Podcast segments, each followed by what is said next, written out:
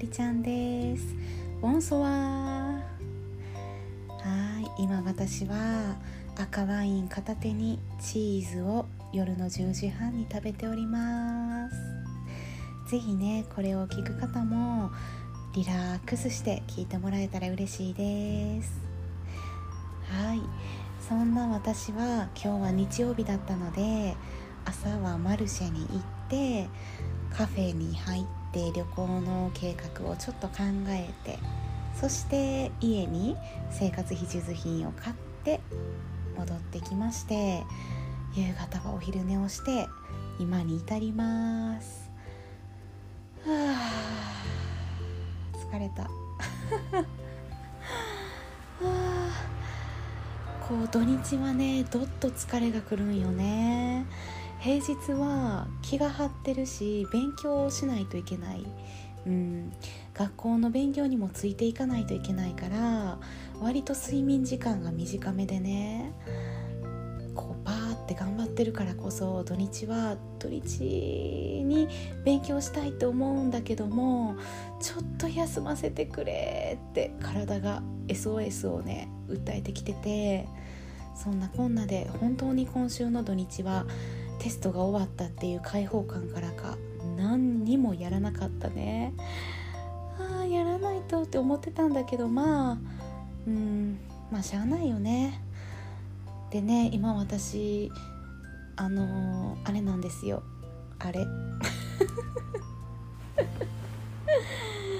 はいちょっと想像してくださいね。女性の肩が鳴るあれでね。うん。だから体もねそんなにベストな状態じゃないしね。ちょっとしんどいはしんどいんやけど。うん。朝からねマルシェ行ってきて今日も楽しかったな。私初めてちゃんとマルシェに行ったのね。今までもマルシェをこう通ることはあったんやけど人も多いし何よりクレジットカードが使えなくて現金のみやからさほとんどが。こうなんとかユーロって言われても聞き取れないんじゃないかとかね。払う時にわさわさしちゃったらなんかうんこう気まずいなって思って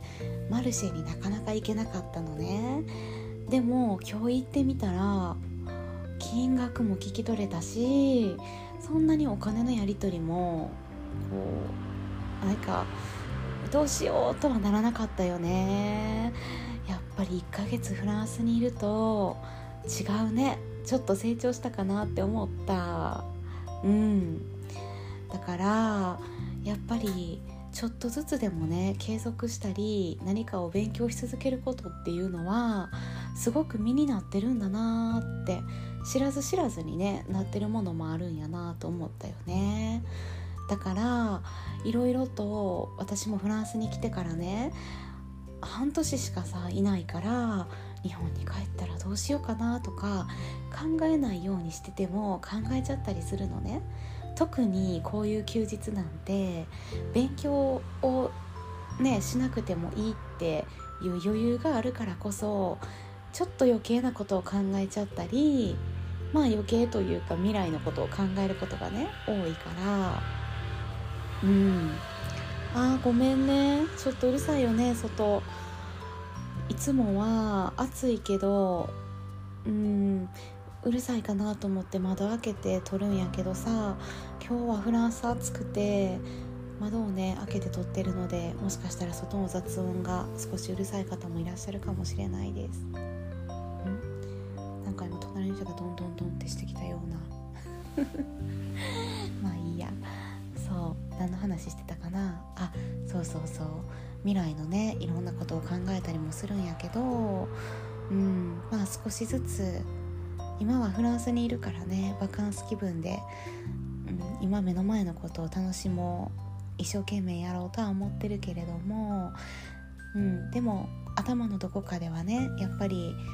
少し未来のことも想像しながら今できることは何かなっていうふうに考えたりもしてるんでね、うん、そういうのもちょっとノートに書きながら考えたりっていうかイメージをしてたりしたかな。自分に何ができるかって難しいなって。うん、こうただ私の中で生きててね不完全燃焼なところがあるのね。まだ自分を最大限生かしきれてないなって。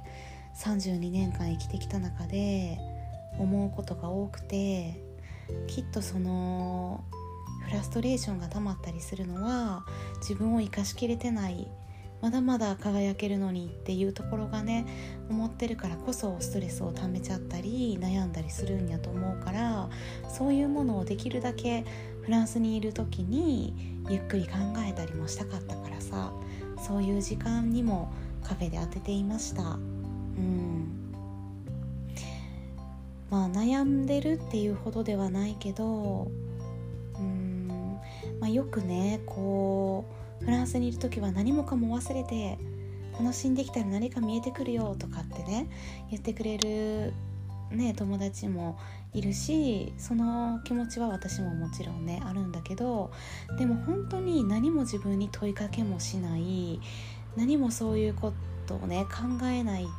ていうのは私にはちょっと難しいことで。うん。まあ考えたくないけど考えちゃうことっていうのはね考えないようにすることの方がストレスだし、うん、こう何かを見つめるとか向き合うっていうのはねぼーっとしてる時にひらめきがあることもあればやっぱり何かを問うからこそ帰ってくるっていうのはあると思うからそういう時間もすごくフランスでは大切にしたいなって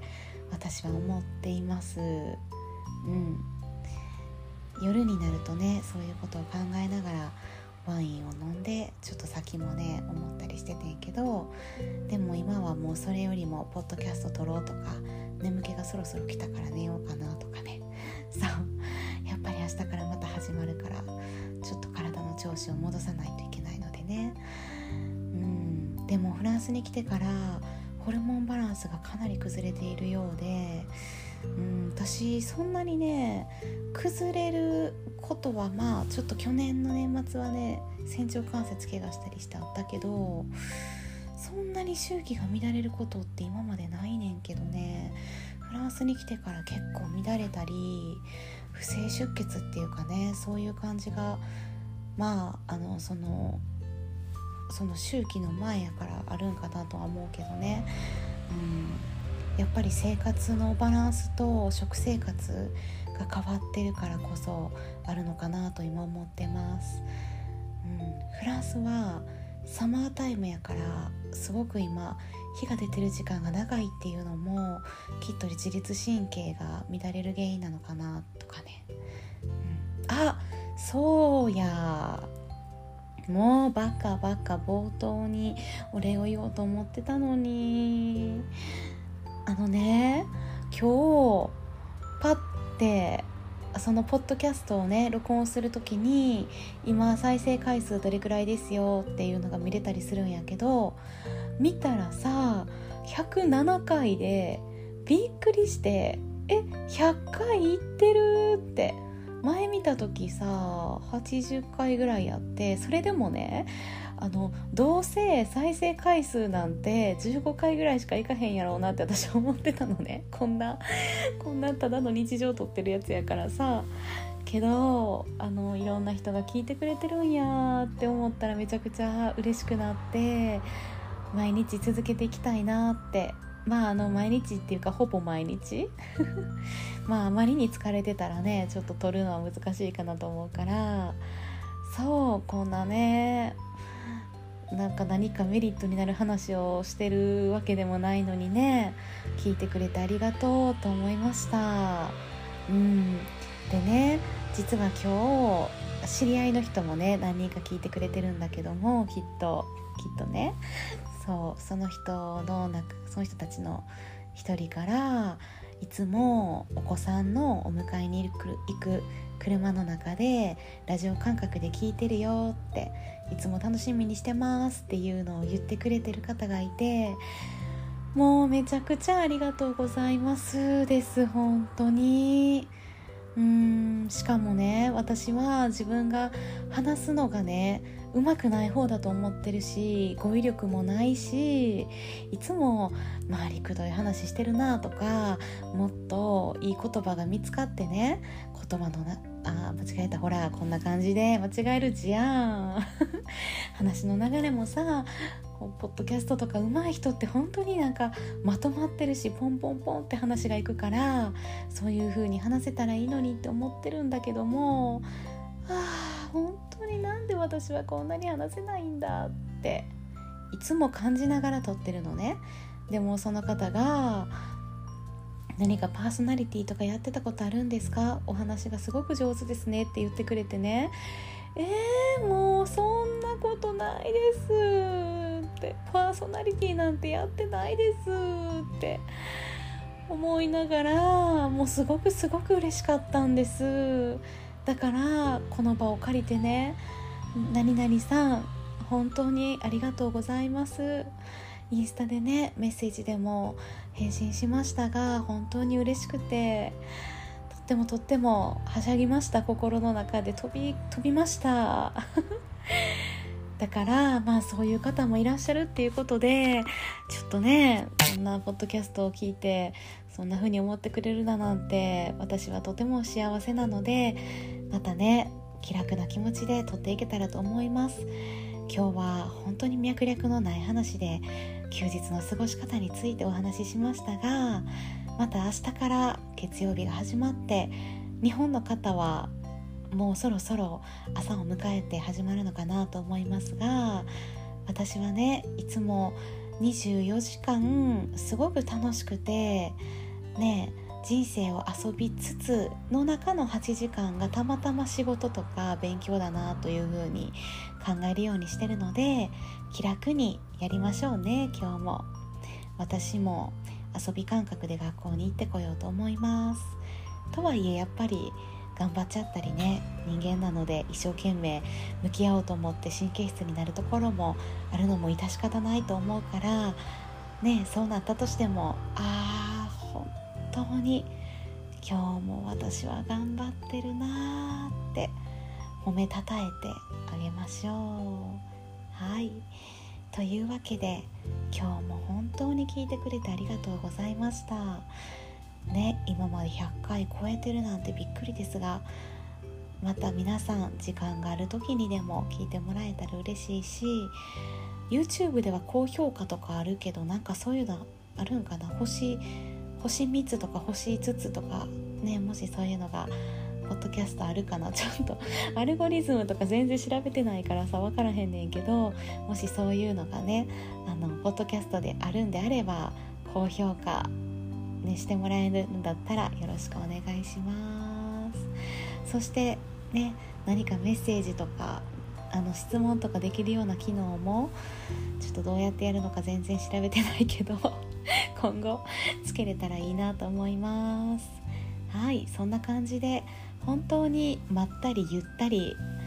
ただ自分の話をしているポッドキャストなんですが